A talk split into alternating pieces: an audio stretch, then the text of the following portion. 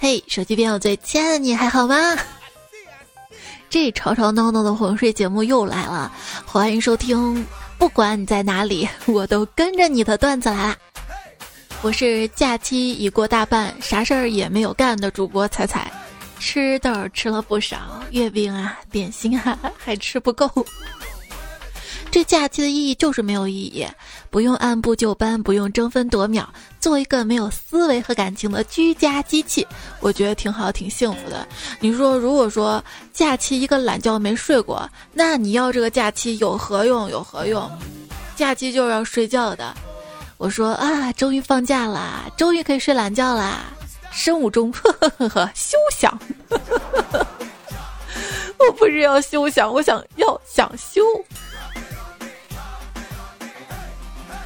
现在大家的状态就是，出门的后悔出门了，没出门的觉得早知道就出去玩玩了。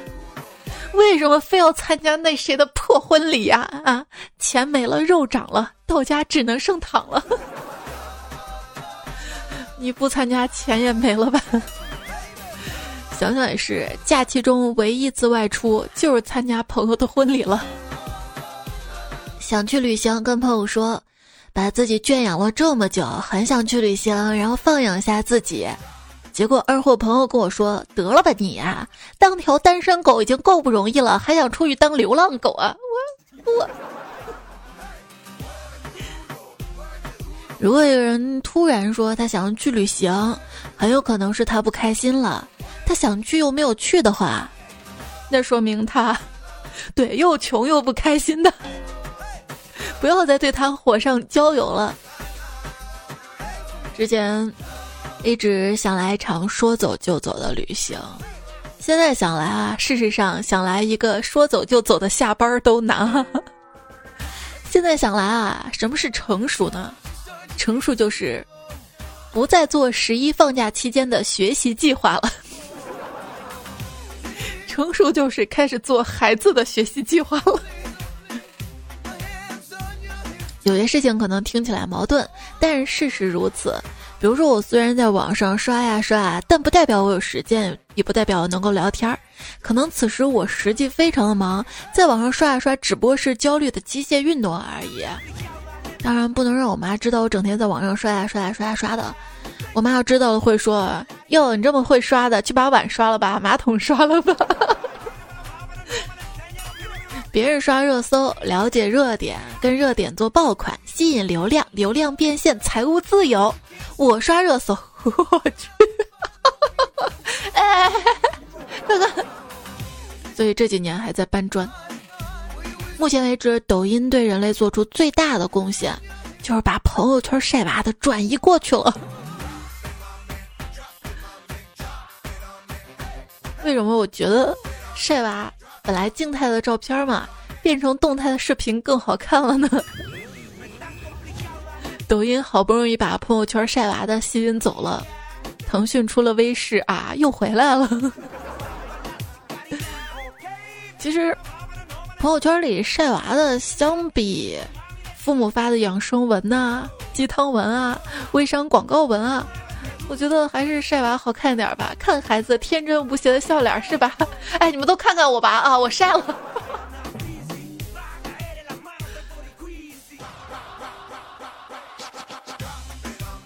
事实上，一旦穿好衣服出门你会发现哇，这一天做了这么多事儿啊，见了这么多的人啊，在家躺着玩手机啊，一天这么快就过去了，啥也没干。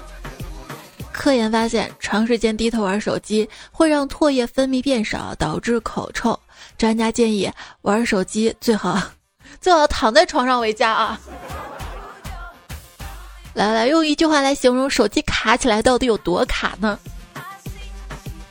我电池都拔了，还在放歌。现在可以拔电池的手机可不多了呢。WiFi 一点也不卡，冰箱里塞满了好吃的，身边所有的电子产品都是满电的。来一条消息，正准备点开，这时候快递跟外卖小哥同时在门口喊：“家里有人在吗？”死宅的梦想生活。不想下楼。那天下楼，楼下一老奶奶跟我说：“结了婚要自重，作风要正派。”我说：“我咋了？我咋不正派了？”他说：“隔三差五有个穿黄衣服的男的骑着电瓶车给我送吃的送喝的。”他说：“在他们那个年代，我要沉塘的。”不是，不管你怎么说吧。在小区散步，听到前面母子对话。妈妈跟孩子说：“你今天有点不听话，以后不听话不带你出来了。”我以后听话，听话什么呀？就你还能听话？那我以后不出去了。你看不听话了吧？哎，顿时觉得做小孩好难啊！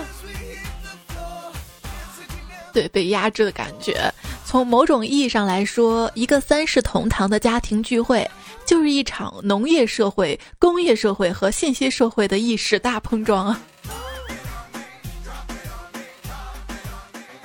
到今天，别人的妈妈都是嘴上说着“哎呀，早点回去啊，你再不回去的话，过两天要堵车了”。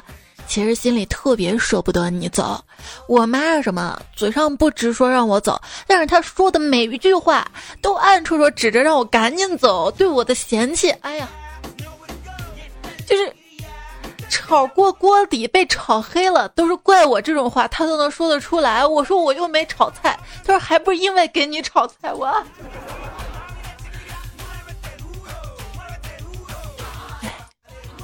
有时候我想去大城市待着，并不是我羡慕那儿的繁华，我是觉得那儿离家远，没人管着我。当初你说要去大城市闯一闯，没想到只是换了个地方上网。当有人责怪你不合群的时候，说明你没有委屈自己，这是一件值得高兴的事情。吃火锅时一直帮大家涮的人，烤肉一直帮大家烤的人，唱歌的时候一直帮大家点歌的人，旅行时一直帮大家拍照的人，都是天使。记住要珍惜。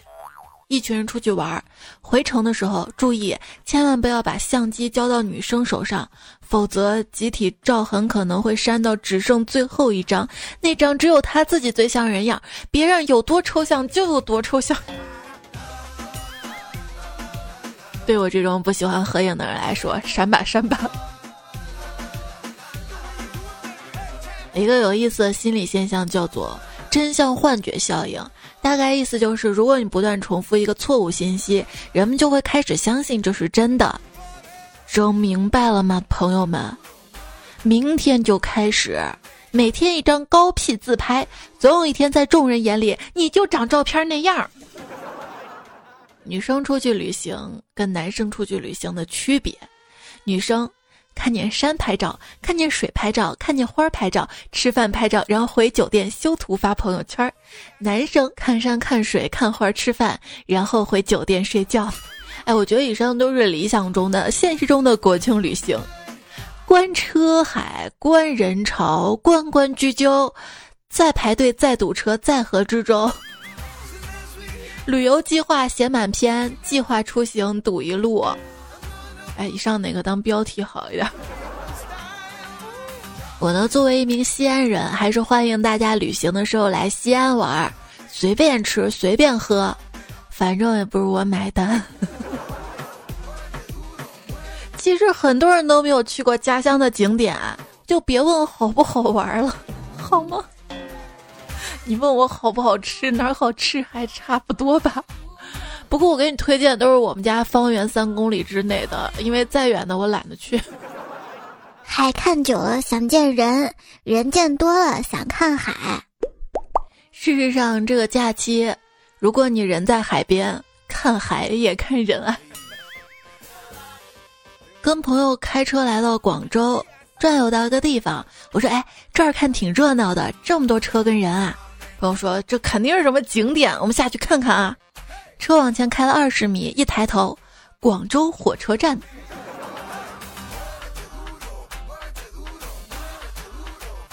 快点快点！如果赶不上这趟班车，我们去临潼温泉的计划就要泡汤了。嗯，我们本来就是去泡汤的呀。之前我还经常去临潼的温泉。自从我们家这边开了一家霸业大境温泉，我就再也不去临潼了。呃，怎么说呢？就我跟我妈第一次去这家新开的温泉，我妈就在气泡池那儿给滑倒了。十里铺骨科医院拍片一看，尾巴骨骨折，店主没赔钱，送了我们一张能泡十八次的温泉卡，所以之后就都在这儿泡了。先把这张送的卡用完再说。平时的我在家只用三样东西，要出门整理行李的我。已经一年没弹的吉他，到底要不要带呢？就是出门决定装本书，哎，这本书早买了，一直没有机会看，刚好放假有时间看，路上也可以看。回来的时候早知道不带这本书了，看都没看，还这么沉。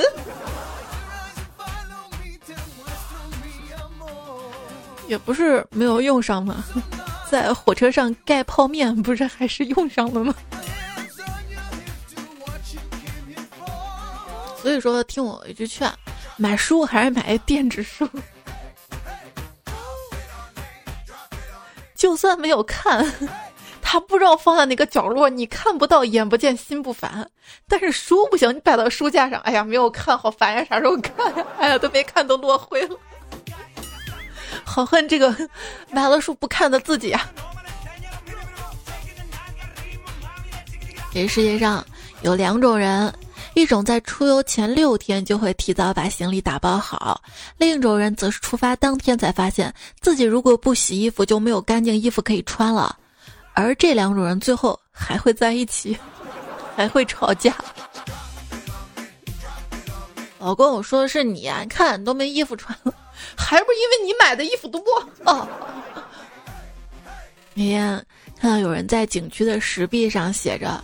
携老婆到此一游很愉快，特留字为念。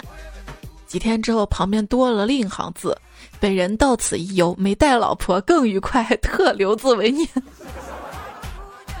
乱写乱刻是不对的。教我们乱写乱刻的有两个人，一个是孙悟空，一个是鲁迅。有朋友说。旅伴呢，我只欣赏两种人，一种是攻略狂魔，从飞机落地开始，每一个小时都给你安排的明明白白；另一种呢，是一具尸体或者说人形自走行李箱，完全没有用，但也绝不发表任何意见，指哪儿就往哪儿走。我自己就是后一种，我是一具合格的尸体。曾经旅伴找不到地方，淋着雨来来回回走了一个小时，我始终面带微笑，心情愉悦，不给他们赶尸增加更多的负担。我觉得这就对了，我呀，我大概算是攻略狂魔吧。其实我也不想入狂发魔的，主要是我们家制定旅行计划安排这事儿，如果我不操心，就真没人操心了。问题是我都安排好了吧，我妈还有一路唠唠叨叨的，这不好那不行的。比如说我订酒店，这酒店订的不太好吧，嫌位置不好啊，才吵了；订的好点吧，嫌瞎花钱。这旅行体验的舒适度跟装修家里买建材是一个道理，就是一分价钱一分货。这两天看一篇文章，说那些凡是在假期出国的土豪们，因为疫情不是不能出国了吗？他们会定制高端的小众游。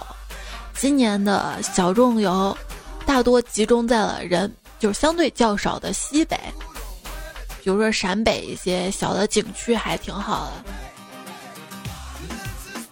欢迎大家来西安。有时候出门旅行，实在是不想制定计划，就会选择跟团游。有一次朋友跟我去旅行嘛，然后让他帮我跟着他报个团，报完团之后问他多少钱呀？他说啊，什么钱不钱的，不用不用啊。我说这钱必须给的，咱说好 A A 制的，而且不便宜，对吧？他说那行，那你给我两万就行了。我哪好意思人家多出钱呀？我就追根问底，到底多少钱呀？不想欠他的。结果他告诉我一共一万八。这感情你还赚了我两千。出门旅行带的人，我觉得跟结婚选择那个人一样重要，不然。真的太影响旅行的心情了。旅行的快乐成分，百分之一是因为那个地方好玩，百分之九十九是因为那个人。跟闺蜜旅行，跟爱人旅行、情侣旅行的区别是什么？闺蜜旅行路上睡觉，目的地玩；情侣旅行路上玩，目的地睡觉。对我来说，旅行还是提前制定好计划。如果不制定好计划的话，行，先睡睡觉再说啊，怎么舒服怎么来。一睡睡到中午了。哎，这天去哪儿？好像时间都赶不上了。我开开心心拿着外面买的食物回到酒店，准备上楼大吃大喝的时候，大堂经理恭恭敬敬跟我说：“您好，请叫客人下来取餐吧。”我要看见我房卡了没有？想起来有一次跟姐妹旅行，我们俩住一间酒店，结果旅途当中我生病感冒了。我俩哪儿都没去，他陪我在酒店里躺尸。姐妹看我病的不轻嘛，给我在网上订了药，让外卖小哥给我送过来。外卖小哥打电话来了，但我实在没有力气起来取，他呢也懒得起来取。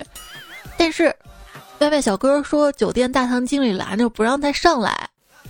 我这姐妹特霸气，直接一个电话飙到了酒店前台，说我这儿有人病了。这送的是药，让他送上来是药。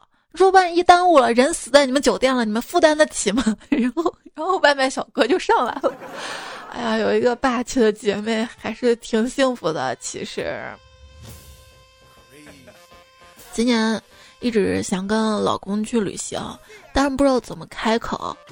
好不容易想出一段话提醒他：“老公，去海边吹风是不是很浪漫、很凉爽啊？”他居然回答：“在家吹风扇不也挺凉爽的吗？那味道能一样吗？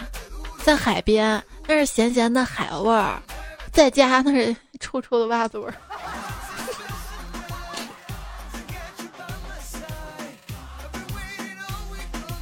如果我有任意门，我会带你旅行；如果我有任意门，我会带你去未来；如果我有任意门，我会带你重温过去。可惜我没有任意门，所以咱俩还是洗洗睡吧。天一冷，洗脚这个事儿就不喜欢在水龙头底下冲一冲了，觉得那不够，一定要拿盆子接一个满满当当的热热的水泡一泡，嗯，舒爽。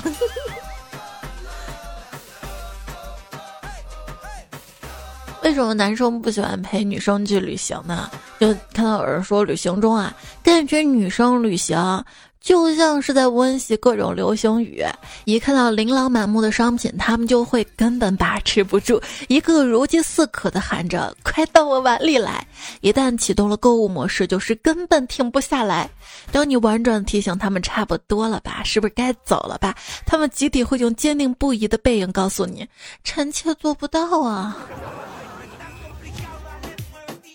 对，到景区逛的时候，逛那种满是玻璃杯啊或者陶器的店，就会有一种如果我突然发疯把商品都打碎了怎么办的迷之紧张感。有时候都根本不敢进去，怕万一一个陶瓷碎在我面前敲诈我咋办？哦，今年还敢不敢爬山了？那天跟朋友去爬野山，半路上，朋友突然指着天空，嘤嘤嘤，我心想一拳打死你个嘤嘤怪的。结果另外一个朋友也在那嘤嘤嘤，我抬头一看，嘤嘤嘤，果然天上有一老鹰。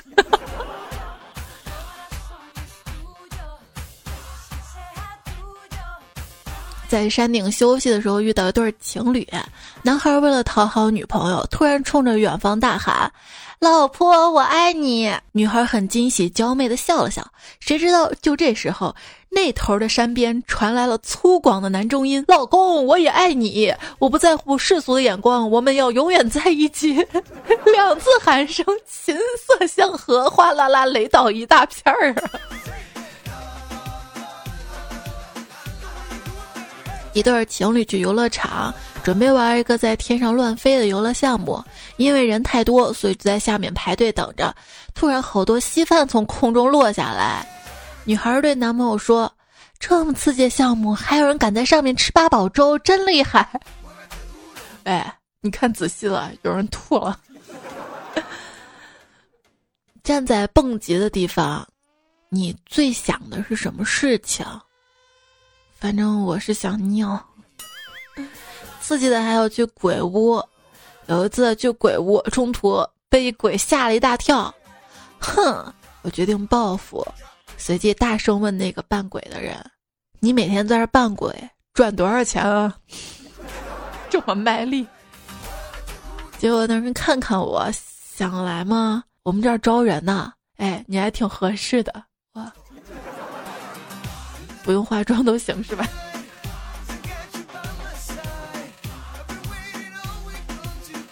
有一次去鬼屋，一个鬼一直跟着我跑，结果他跑啊跑，跑的过程当中不小心面具掉了。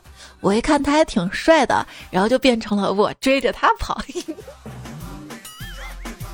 一位彩票叫扎坤说，玩鬼屋的时候被朋友拆掉鞋子，然后一不小心不知道踢到哪儿去了，然后一屋子鬼在帮我找鞋。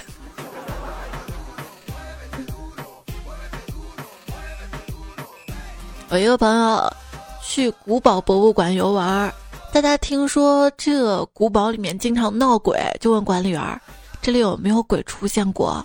管理员说。我在这儿工作五百年了，还没见过什么鬼。嗯嗯，你这五百年是问天在借的吗？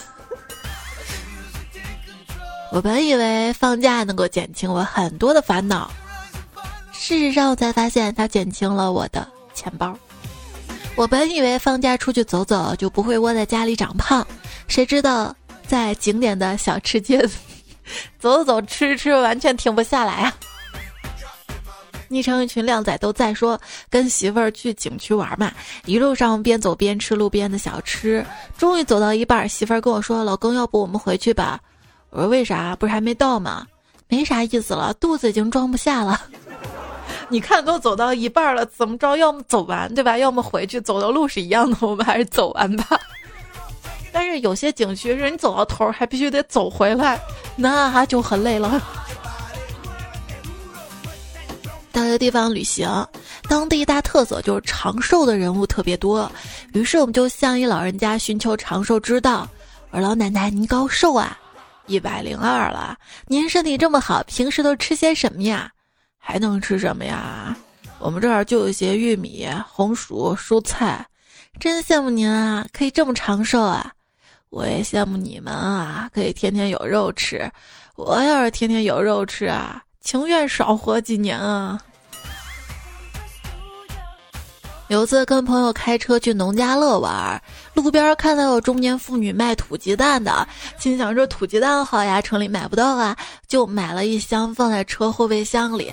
后来我们就到了农家乐吃饭的时候，看到旁边一个妇女在往鸡蛋上抹鸡屎，我就问：“你这为啥抹鸡屎啊？”结果人家一脸不耐烦：“为了卖给城里来的那些傻子呗。”我。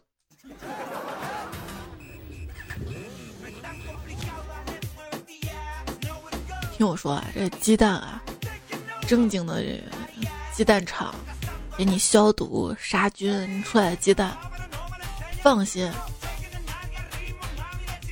不必要一味去追求什么。完了，你还得洗鸡屎不是吗？对吧？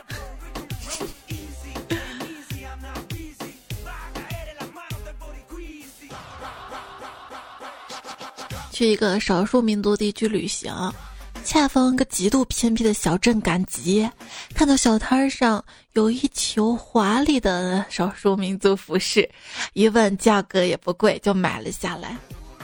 回到酒店，喜滋滋换上民族服饰，准备去街上逛逛。走到酒店大堂，又开门的服务员悄悄跟我说：“你穿那个款式是寿衣。” 我说：“怎么刚才电梯里那些人用惊恐的眼神看着我？”旅行当中的尴尬事儿还有什么啊？就有朋友说，朋友聚会去大理玩，正赶上当地的泼水节，所以大家都端个盆子去了。我故意跟大家拉开一段距离，怕人家傣妹只泼我，让大家难堪。结果玩了半天，别人都被泼得像个落汤鸡似的，就我身上干燥的让我想哭。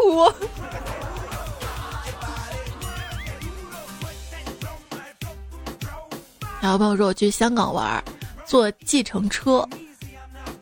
司机听说我第一天来，告诉我一定要去找湾店，心下诧异，不知香港人这么敏感啊！一一看就能看出我的性取向啊！被他放了铜锣湾之后，我看到路边换港币的找换店，陷入了沉思。你说到去香港玩，想到我一个朋友，他跟我说他去香港玩嘛，觉得住的地方太狭小了，跟导游反映。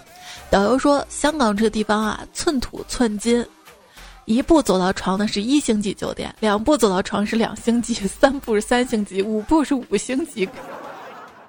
没事儿，多走走盘山路，这样山就能早点包浆了。”几年前，偶然去了蒙古的大草原，山顶有寺，有人指责哥哥肃然受生。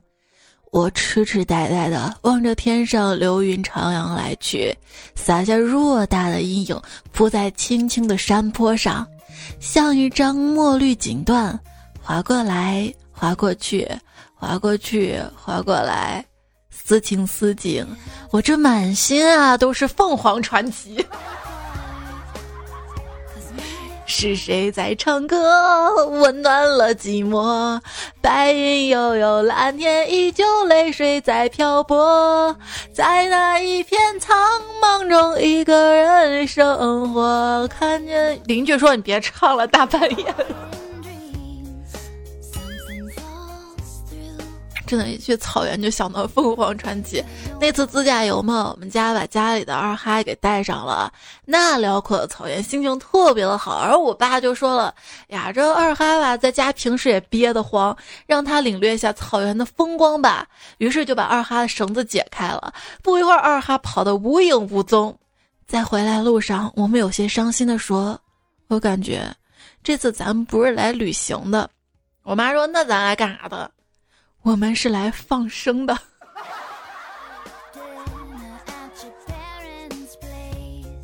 但愿他能找到爱情，跟另外一只狗，娘子啊哈。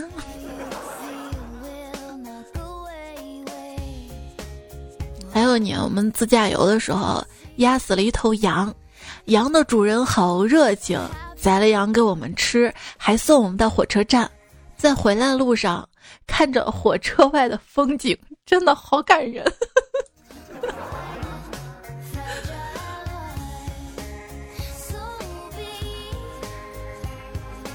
今天收听到节目的是段子来了，我是彩彩。节目呢是在喜马拉雅 APP 上更新的，你可以在喜马拉雅搜索“彩彩”到我的主页关注我，订阅专辑《段子来了》。我的微信公众号也是彩彩，你可以在微信右上角添加好友，搜 C A I C I F M 找到我，在微信公众号的对话框回复二零一零零七，可以查看到这期完整的文字版，还有节目图什么的。在公众号的对话框输入晚安，每天晚上还有我的晚安语音。有任何想要说的话。平时遇到段子糗事儿，也可以通过最新一期节目留言区留言告诉我。悄悄话呢，就通过公众号的对话框丢给我就好啦。接下来呢，我们来看一下大家旅行的见闻糗事儿，还有留言。昵称本的说，记得之前在北京上班休息，跟哥们儿一起去故宫，他看到龙椅，悠悠的跟我说。这龙椅啊，依稀给我一种熟悉的感觉。然后我说：“咋了？让你想起当年宣读圣旨时候的感觉了？” Super 超说：“女友问我，老公，如果把我比作一个景点，觉得会是哪里啊？”我说：“九寨沟。”哇，我有那么美吗？我跟你认识了九个月，为了讨好你，给你买东西欠了一屁股的债，算是栽在阴沟里了。这么个九寨沟哈。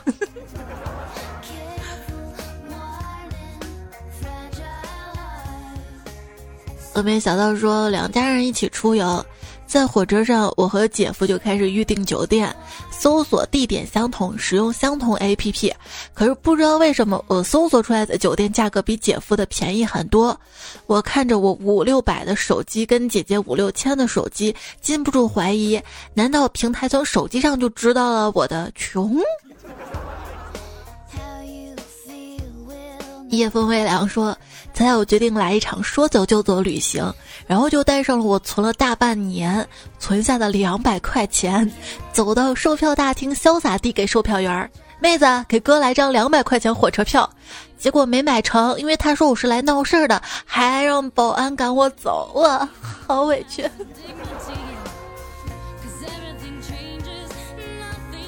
吴亚轩说：“今天跟网上认识的一个妹子一起出去玩儿。”有许多人在悬崖上跳伞，他跟我说好想去玩呀。我说玩这个啊要找教练教，然后还要考证，考完证才可以玩。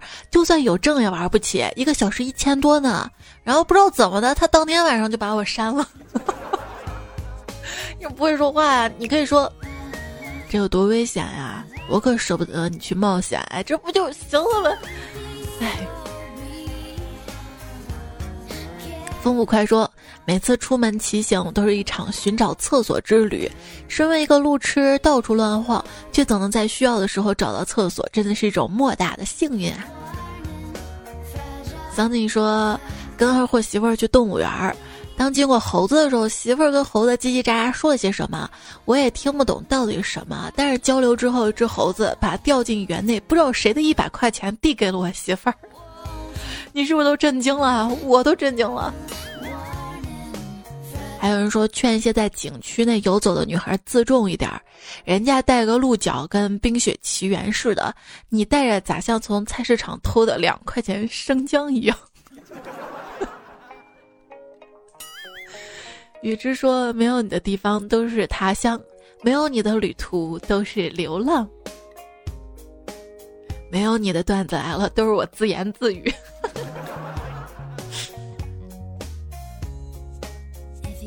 小小魏说：“理想不能当饭吃，那我为什么还要追求理想呢？因为我的理想就是不吃饭。我的理想是吃饭不长肉。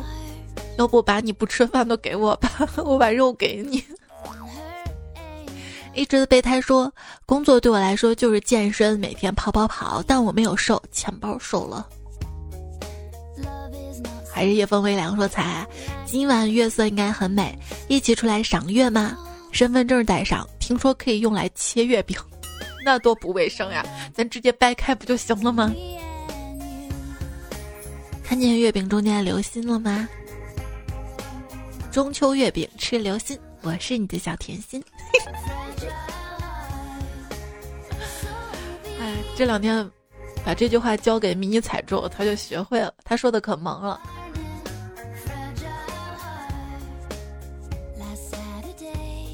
红外线姻缘说：“刚吃了一个奶茶月饼。”就听彩说奶茶月饼，浙江朋友送给我家的，挺好吃的。就吃的时候不要用手掰开，我得先去洗洗手，换条裤子。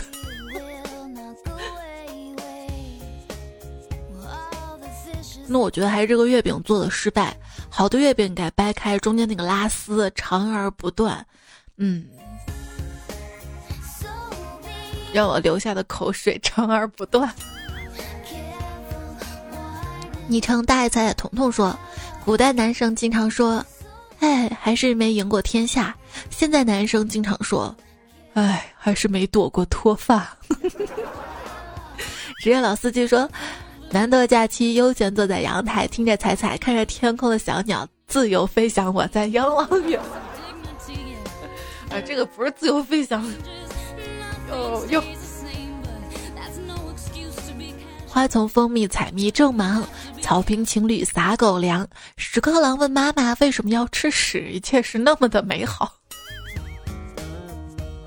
今天还看一个段子，说你打死一只苍蝇，把它丢在垃圾桶，殊不知是让它去了它最想去的地方。前段时间还在网上看有人在问，说把小强扔到马桶里面会怎样？然后一个答案就是，他会回到他的大本营，因为那里都是蟑螂窝。精英兔兔说：“靠枕那个一般都写谱，遇到不靠谱让他多靠靠。”那跟那个写着靠的靠枕放在一起，刚好是一对儿了嘛。有病就去治，说紧身衣那个太真实了。我以前买过稍微紧点的秋衣，确实它会往上跑，肚子会露出来。每次我在把肚子往紧身衣里塞的时候，就会感动想，肚子这是有多顽强啊！不束缚，非要出头，这种顽强拼搏的精神，如果用到事业上，我早就成为 名著了。其实，其实秋衣往上跑也是因为不够长，你买个长款的试试。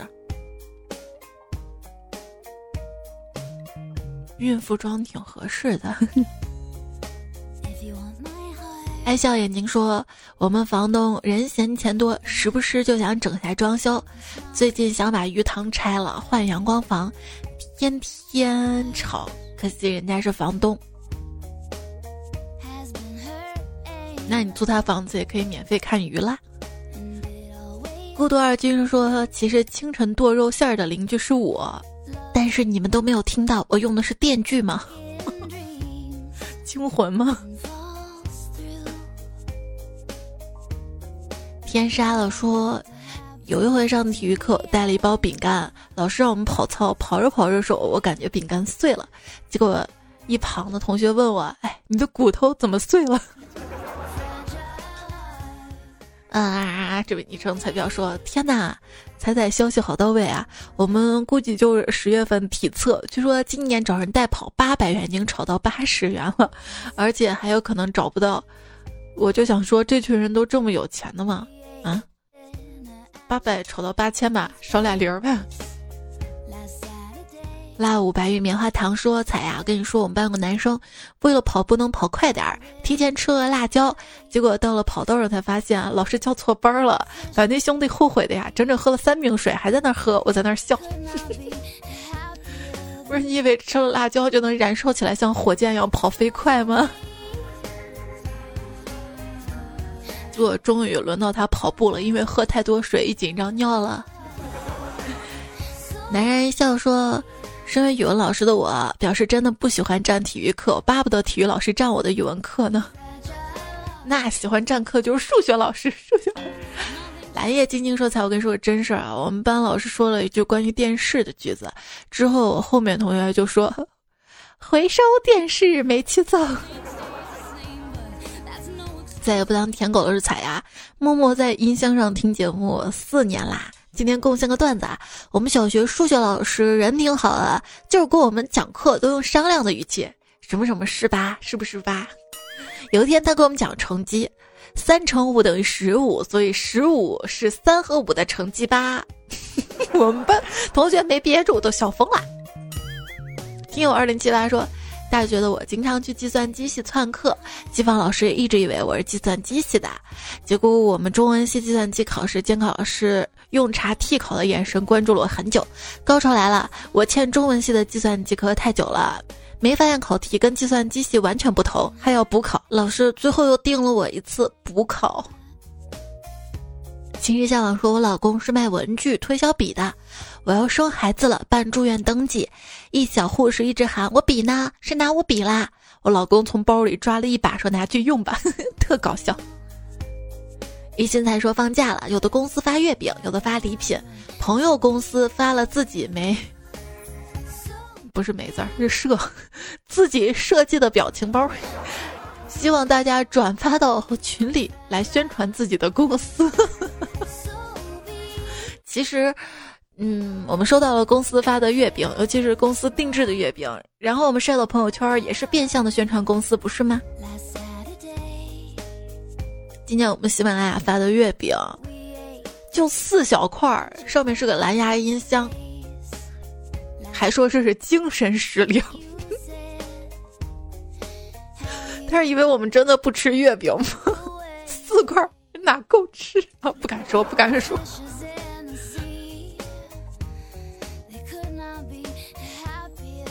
其实那个月饼礼盒设计的特别好。每一小块月饼都放在一本书里面。哦，之前我还在网上看，说一个大学发的月饼也是放在了高数呀、微积分啊这些课本形状的包装里面。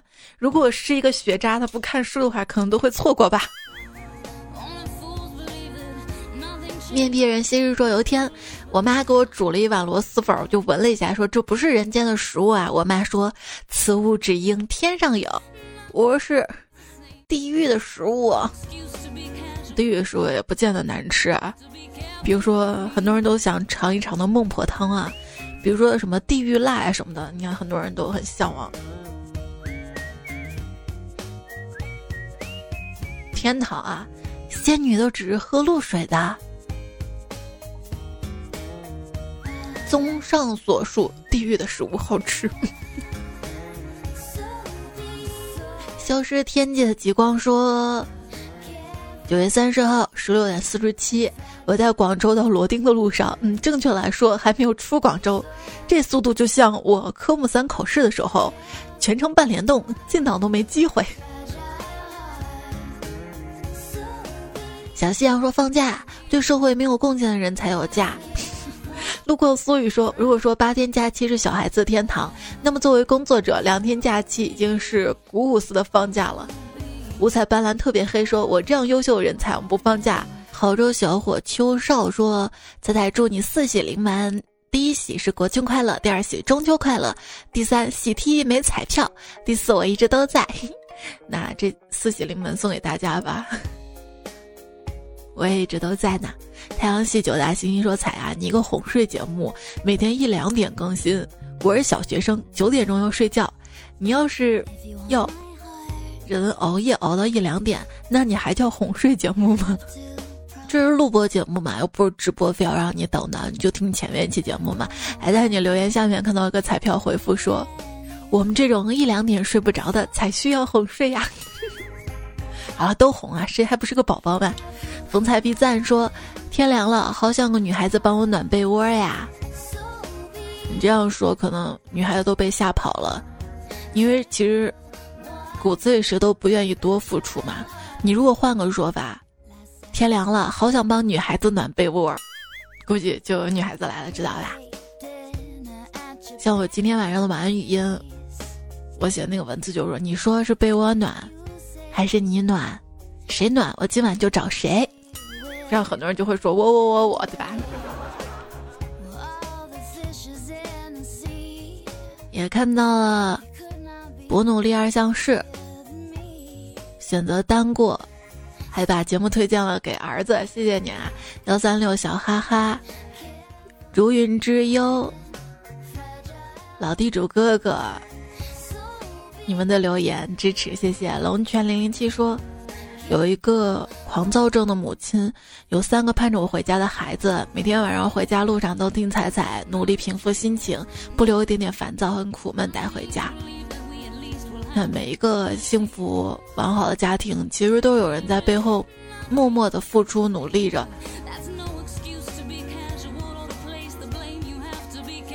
谢谢你的支持。每次看到有朋友说因为我节目心情好啦，睡得好了，我就可欣慰了。早点休息啦。最后呢，读一下作者这一期跟上一期的《追风少年》刘学友回忆专用小马甲。峨眉小道士扯到腿毛了，林教授你大好也鹦鹉金香南无忌大头跟他的朋友，北京大土豆刘雨两色风景嘎杨师太，单身狗为奴，之前名太长可还行，惨绿少年金三坨，蔡家小雨之子飞鱼，大弹母白胖子悠悠行云又谢剑锋炸鸡薛微，白敲有毛病张发财，还真有人叫张发财啊！敖天鬼，我竖着耳朵听着。我竖着耳朵听着你留那个段子，今天没播，我下次播。小小魏，小杨爱吃羊肘子，阴鱼塘城南邮局，我真的没有摸鱼。马克少年，彩月黄小楠，迷彩未来老公，香蕉就有男孩，孙白发，追梦想刘学友，刘大脸，刘文静，出走绒布狗，Mr K，马哥记，噗噗齿越南，还有沙雕网友为柠檬茶小师妹。少女沙发是李欣欣哦，功夫熊猫彩彩，我站在未来等着你，阿秋无忌，fighting。谢谢你守候陪伴到这里，希望你在返程的途中不要堵车，就算堵车也不要堵心情，一路顺顺利利的。也希望宅家小伙伴可以继续愉快的度过剩下的两天。跟你说晚安啦，好梦哟，多多点赞会变好看。帮我点个赞，留个言再走呗，谢啦。下期再见啦，拜拜。车到山前必有路，在高速路上却没有路。